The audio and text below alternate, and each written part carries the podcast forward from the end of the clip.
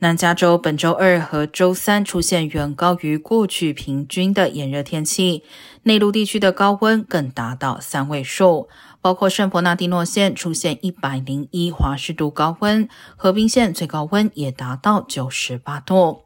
虽然周四起温度略微下降，但气象局预计整个周末仍将保持在九十度左右。另外，由于空气中湿度仍然偏高，天气将变得闷热，下周才会重新转为干热。